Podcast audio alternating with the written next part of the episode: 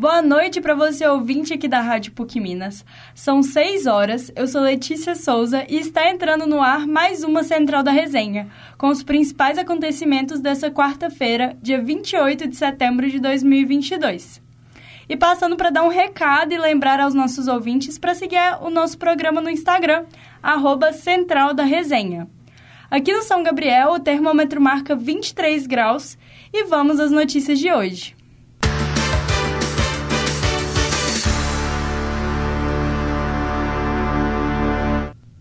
Em semana de eleições, bora falar de política? Vamos repercutir o debate dos candidatos a governador de Minas Gerais na Globo ontem. Quem traz os destaques é o repórter Gustavo Prado. Boa noite, Gustavo. Boa noite, Letícia. Boa noite, você ouvinte da Central da Resenha.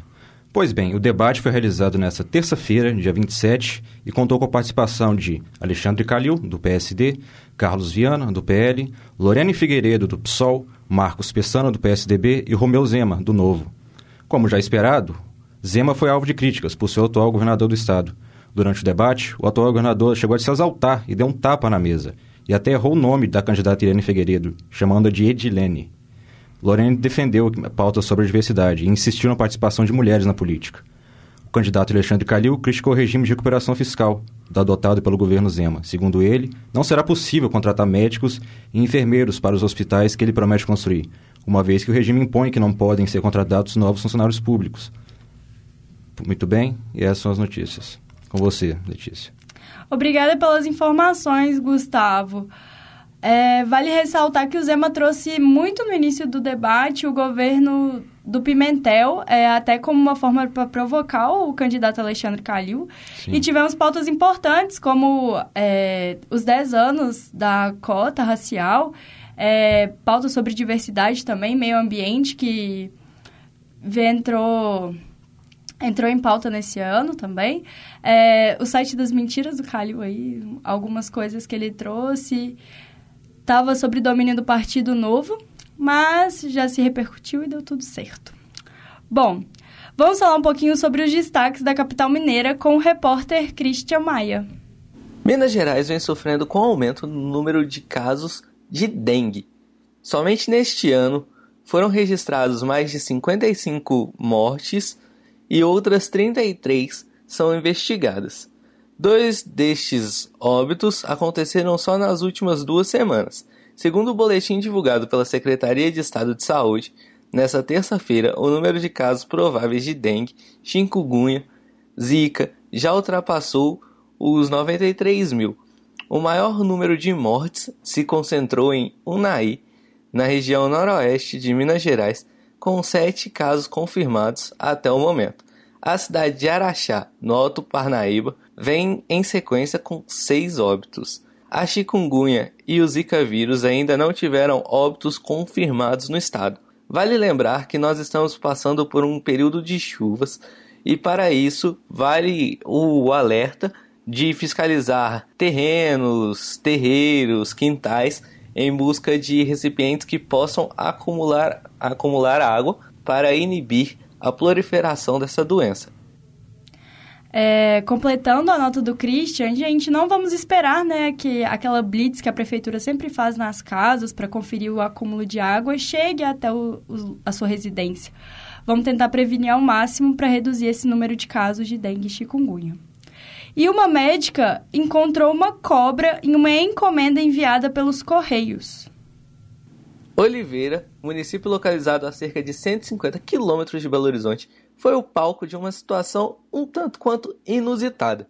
Uma médica encontrou uma cobra coral dentro de uma encomenda que chegou via Correios na tarde dessa segunda-feira. Gilma de Fátima percebeu a presença de uma cobra coral num pacote ao tentar cortar o lacre da embalagem com uma tesoura.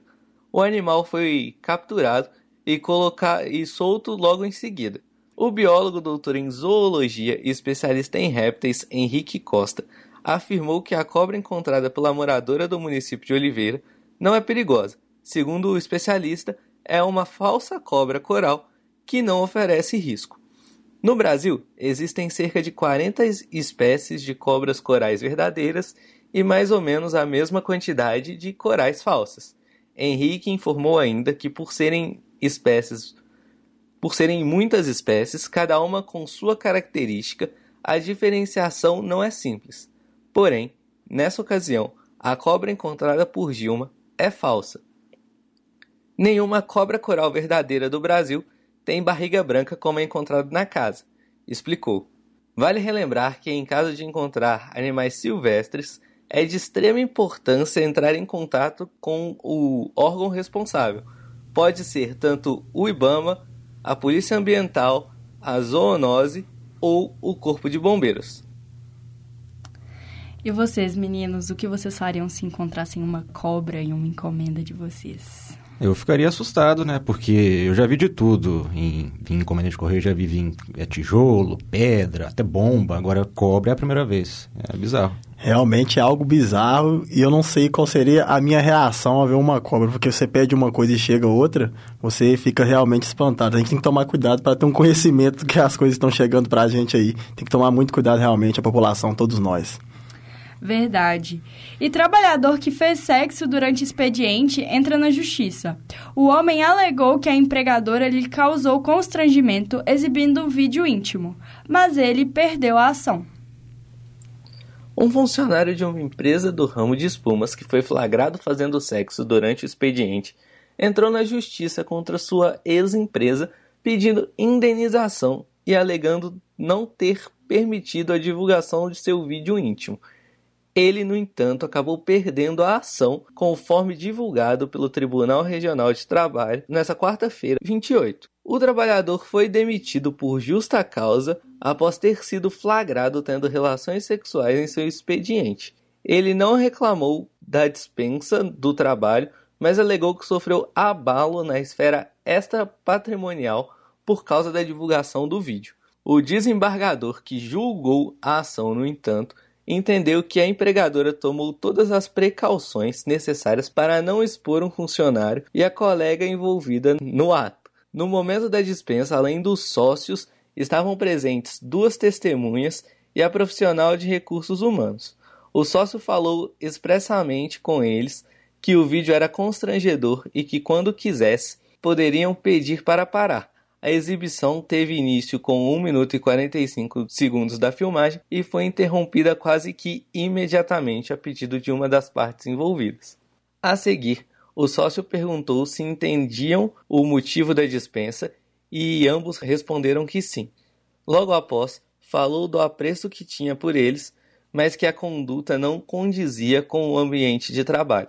Na decisão ainda foi afirmado que foi necessário chamar as testemunhas para a comprovação dos fatos e que o notebook ficou com um vídeo virado para os dois envolvidos na relação sexual e mais distante das testemunhas. Além disso, foi concluído que uma terceira pessoa filmou a relação sexual e que, se as imagens tiverem sido divulgadas, pode ter sido por meio deste terceiro envolvido. O juiz da ação julgou que a empresa envolvida tomou todos os cuidados necessários e acabou arquivando o processo. Uma situação tanto quanto constrangedora para quem está no ambiente de trabalho. Repórter Christian Maia para os estúdios PUC. Obrigada, Christian. E bora falar um pouco sobre cultura? Encerramento da mostra Veredas Antropofágicas tem exibição do longa-metragem nacional Marte 1, no Palácio das Artes nesta quinta-feira. E o músico italiano Pietro Hoffi faz apresentação gratuita junto de Quinteto de Cordas Mineiro hoje à noite no CCBB. Com detalhes, repórter João Vitor Borges. Para o encerramento da mostra Veredas Antropofágicas, o Palácio das Artes exibirá nesta quinta-feira, 29 de setembro, o filme Marte 1. O longa-metragem foi dirigido pelo cineasta mineiro Gabriel Martins e seu filme foi indicado pelo Brasil ao concorrer ao Oscar 2023. No evento estarão presentes a direção, produção e elenco com o intuito de fortalecer esse caminho rumo ao Oscar. O filme será exibido às 20 horas e os ingressos já se encontram esgotados. O Palácio das Artes está localizado na Avenida Afonso Pena, número 1537, bairro 100. Em sua segunda vinda ao Brasil, o acordeonista italiano Pietro Roffi irá se apresentar hoje às 20 horas no Teatro 1 do CCBB BH, juntamente com o quinteto de cordas mineiro Família Barros. A apresentação musical irá ser em conjunto com a apresentação das obras do também artista italiano Umberto Nigi. Os ingressos estão disponíveis na bilheteria do museu ou de forma virtual no site bb.com.br/cultura e a entrada é franca. O CCBB BH está localizado na Praça da Liberdade, número 450, bairro Funcionários. João Vitor Borges para a Central da Resenha. Muito obrigada, João. E hoje, aqui na Central da Resenha, nós temos uma reportagem muito importante e especial sobre o Setembro Amarelo. Com vocês, repórter Lídia Caetano. Nós sabemos que o mês de setembro ele é dedicado aí à campanha de prevenção ao suicídio, né? E tratar desse tema é falar de depressão. Então nós trouxemos hoje a psicóloga clínica Kelly Matos e ela vai explicar um pouco a respeito desses gatilhos. Como estamos falando do Setembro Amarelo, né, mês de campanha, é um mês dedicado à campanha de prevenção ao suicídio, não teria como não tratar de um tema tão importante e tão relevante como a depressão. A depressão, ela pode ser causada tanto por fatores genéticos, biológicos ou fatores externos, como também alguns internos. Ela pode surgir sem um motivo aparente ou como uma consequência de um evento significativo, como por exemplo um divórcio, um luto, uma perda de emprego, né? Então, todos esses acontecimentos nós chamamos aqui de gatilhos. A Organização Mundial de Saúde aponta que o suicídio é a segunda maior causa entre jovens e que ela explica por que esses jovens estão tão vulneráveis. A vulnerabilidade nos jovens tem muito a ver com essa própria fase da vida, onde às vezes a autoestima, a autoaceitação ainda não está bem trabalhada internamente, ou às vezes é aquela questão de um padrão muito rígido, de que eu tenho que ser de tal forma. Então, muito, muito dessa questão de autocobrança excessiva, às vezes de uma autoestima baixa, de uma autoconfiança baixa, muitos sentimentos de insegurança e que vão deixando esse jovem mais vulnerável, né? Kelly também esclarece a diferença entre tristeza e depressão. Então vamos lá, a tristeza ela é uma emoção comum e saudável. É importante sentir tristeza. Ela é um recado de algo que eu estou vivenciando e que desperta em mim essa emoção. Então, é uma emoção saudável, que faz parte, mas ela, ela fica por um momento e naturalmente ela se transpõe, né? E percebemos outras emoções. Já a depressão, não. A depressão, ela, ela é um transtorno do humor, né? Então, é aquela tristeza, vou colocar aqui entre aspas, persistente, que vai, em vez de ir melhorando, de ficando uma tristeza mais leve, ela vai ficando mais pesada, mais densa, né? Incapacitante. Tem, tem casos de depressão grave que chega o caso de incapacidade da, da pessoa. Ela fala da importância de não negligenciar os avisos de suicídio.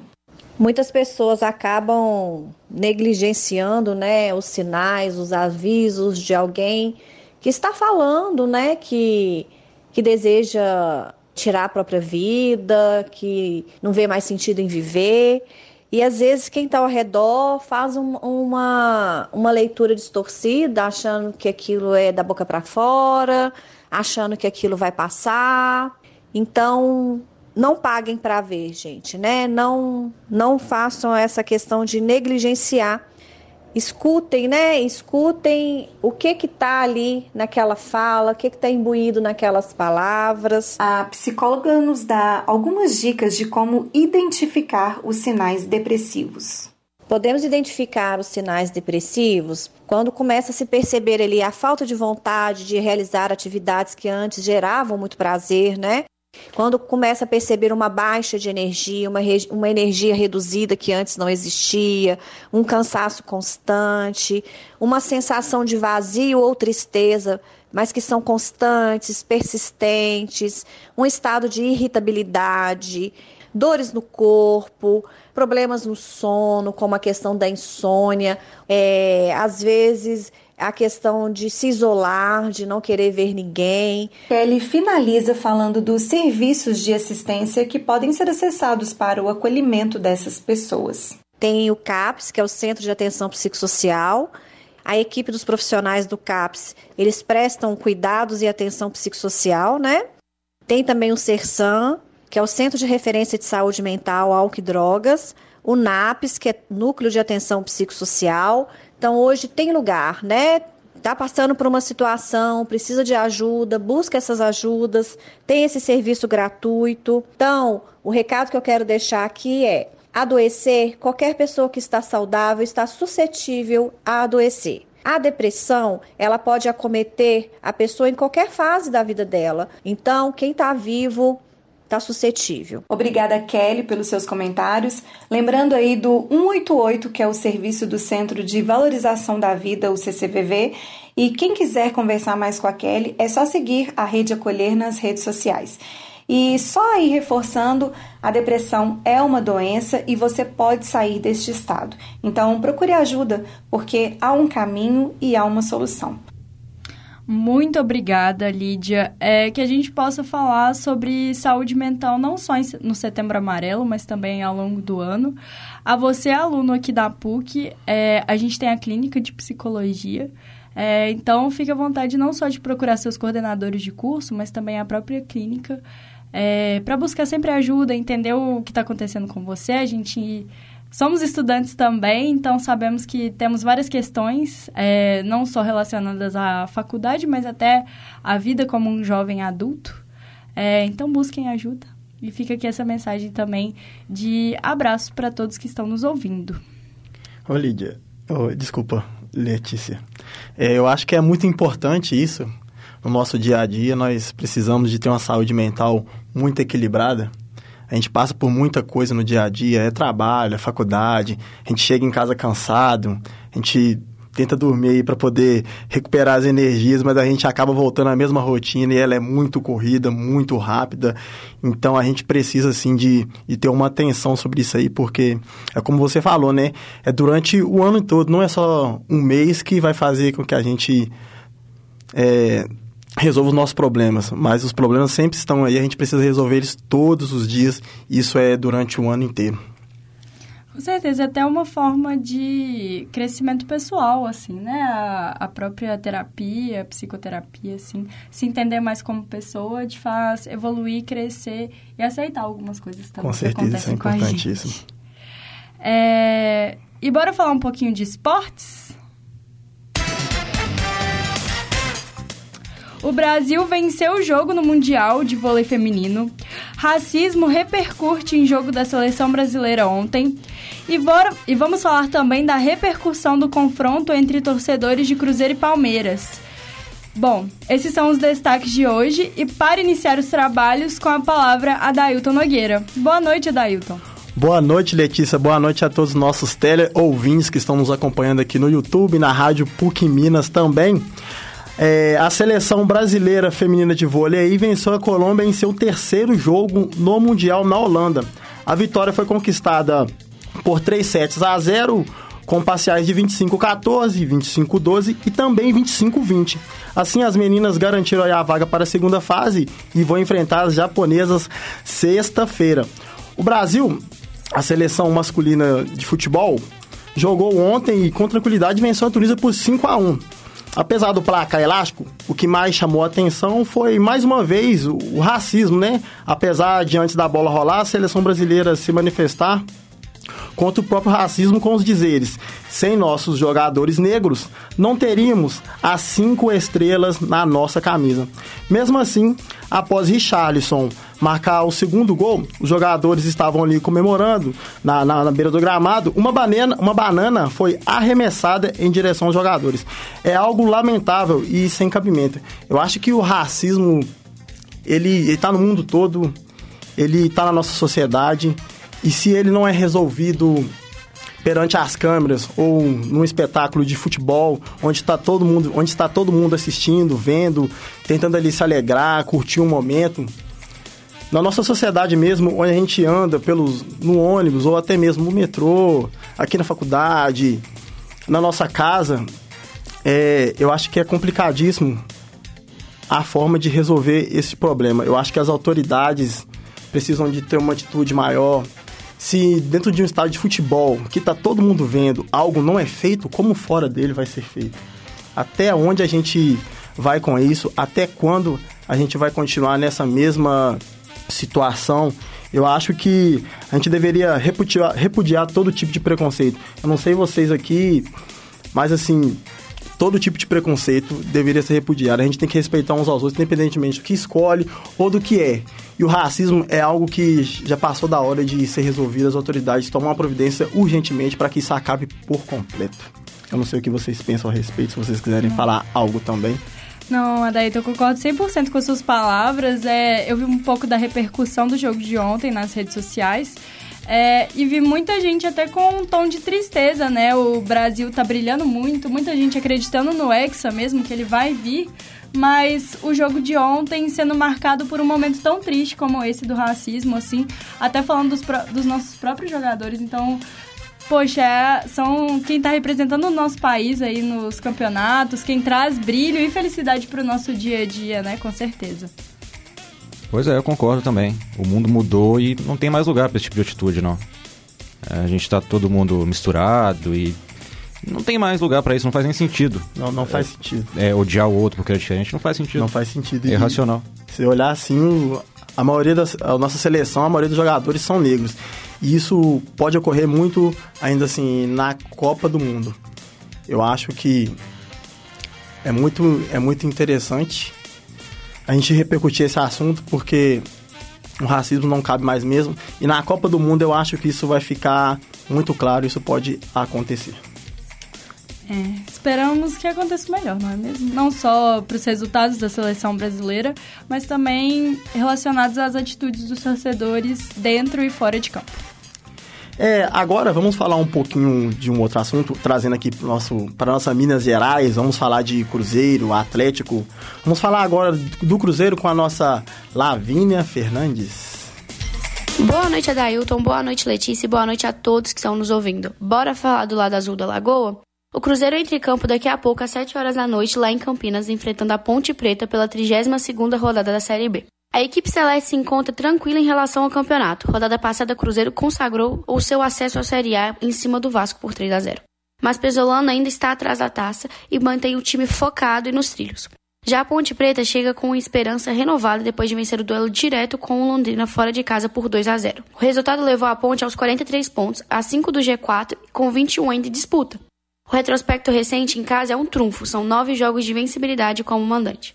A equipe celeste terá alguns desfalques para esse jogo. Já já está fora por indisciplina, Stênio está suspenso, Chay e Neto Moura seguem lesionados. O Cabuloso tem bastante jogador pendurado para essa partida, e eles são Brock, Lucas Oliveira, Bidu, Rafa Silva, Rafael Cabral e Zé Ivaldo. Vale lembrar que Pesolano também está pendurado. Eu sou Lavínia Fernandes e é com você, Adailton. Essa foi a Lavínia Fernandes falando dos noticiários, das notícias do Cruzeiro. E a gente já tem aí a escalação do Cruzeirão Cabuloso contra a Ponte Preta fora de casa. O Cruzeiro está escalado com Rafael Cabral, Zé Ivaldo, o 26, Lucas Oliveira, 14, Eduardo Brock, o 7, Léo Paz, o 29 é o William Oliveira, 23, Felipe Machado, 6, Matheus Bidu, 9, Bruno Rodrigues, 90 Luvanor e o 99 a esperança de gols do Cruzeirão Cabuloso é o Edu. Dentro disso, a gente vai falar um pouco também sobre o que aconteceu mais cedo, é, a briga de torcida organizada envolvendo é, a Mancha Verde e também a Máfia Azul. Teve uma, uma pequena briga ali, eles assim, para não dizer grandiosa briga, né? Porque a torcida organizada do Cruzeiro tava indo pro estádio assistir o jogo entre Ponte Preta e. e, e assistir o jogo da Ponte Preta lá no, no estádio em Campinas. E. A, a Mancha estava vindo para BH e teve um confronto ali e parece que teve uma outra questão envolvida também que a gente não tem certeza do que é, mas a gente vai repercutir aqui um pouquinho mais sobre essa briga. Você queria falar um pouquinho, Letícia? Não, assim, vários áudios também circulando, principalmente no Twitter, sobre o que teria motivado a briga.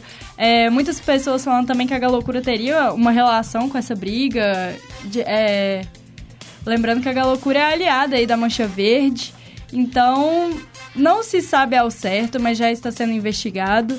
É, esperamos que também mais um episódio de ódio no futebol não se repita, não é mesmo, gente? Torce, futebol futebol é motivo de alegria. Tivemos quatro pessoas da Máfia Azul baleadas, então assim, que essas pessoas consigam se recuperar e ficar bem, mas que também os motivos e os responsáveis sejam punidos corretamente. É, eu acho que torcida organizada hoje em dia no futebol tá virando uma coisa muito pessoas, eles estão querendo só brigar, não estão querendo realmente aproveitar o espetáculo, estão aproveitando da oportunidade que eles têm de assistir um jogo, de estar lá junto com. Representando o clube num, num, num estádio de futebol e estão procurando somente briga. Eu acho que torcida organizada, seja lá Loucura, Máfia Azul, Mancha Verde, elas têm que ter uma atenção que são pessoas que estão ali, eles são filhos, são pais, tem pessoas mais novas que estão ali também, e realmente quatro pessoas baleadas, é assim, o ódio, como você falou, não pode reinar no futebol. É, e não só o ódio transmitido ali para aquelas pessoas, torcedores, mas também os próprios clubes vão sofrer punições com o que está acontecendo, né, gente? Então, poxa, você torcedor quer que seu clube fique bem, né? Falando um pouquinho do Cruzeiro, que vai subir para a Série A, já subiu. É, imagina já subir perdendo pontos, não é mesmo? Por conta de um episódio tão triste. Então, galera, bora botar um pouquinho a mão na consciência em relação às torcidas organizadas. Exatamente. Fica aí a dica para as torcidas organizadas não prejudicar os próprios clubes que eles estão ali dia a dia mantendo contato. É, agora vamos falar de Atlético com o nosso Cauã. Hoje temos o um embate entre Atlético e o Palmeiras. Eles se enfrentam às 9h45 da noite no Mineirão e a partida é válida pela 28ª rodada do Brasileirão. O Galo não vence em casa há cinco jogos e vem de derrota diante do Havaí. Mas uma boa notícia é que ele não perde para o Palmeiras há oito jogos. O Alvinegro vai em busca do único objetivo, a vaga para a fase de grupos da Libertadores 23. Com a possibilidade de Hulk não jogar hoje, Cuca tende a escalar Allan Kardec ou Sacha, tendo Ademir na ponta direita e contando com Pavon e Vargas como opções. Zaratio começa o jogo como titular mas em todo caso, Nath estará na reserva, que se entrar em campo completará 100 jogos com a camisa do Galo. A possível escalação do Galo será Everson, Mariano ou Guga na lateral direita, Nathan Silva, Gemerson ou Hever, Dodô na lateral esquerda, Alan, Jair e Zaratio, tendo Nath na reserva, Ademir, Allan Kardec e Keno.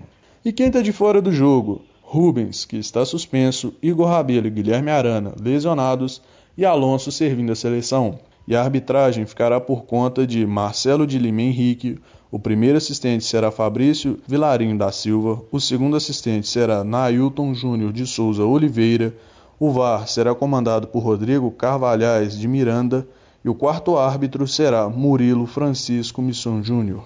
Cauã Lucas, a central da resenha. Essa foi as notícias do Atlético com Cauã Lucas. Quem sabe o Atlético possa conquistar uma vitória hoje aí e conseguir a sua classificação para Libertadores. Letícia, é com você. Obrigada, Dailton. Essas foram as principais notícias da Central da Resenha. Produção de Adailton Nogueira, João Vitor Borges, Christian Maia, Gustavo Prado e Letícia Souza. Trabalhos técnicos, Pedro dos Santos. Coordenação, Getúlio Nuremberg. A Central da Resenha fica por aqui. Uma excelente noite.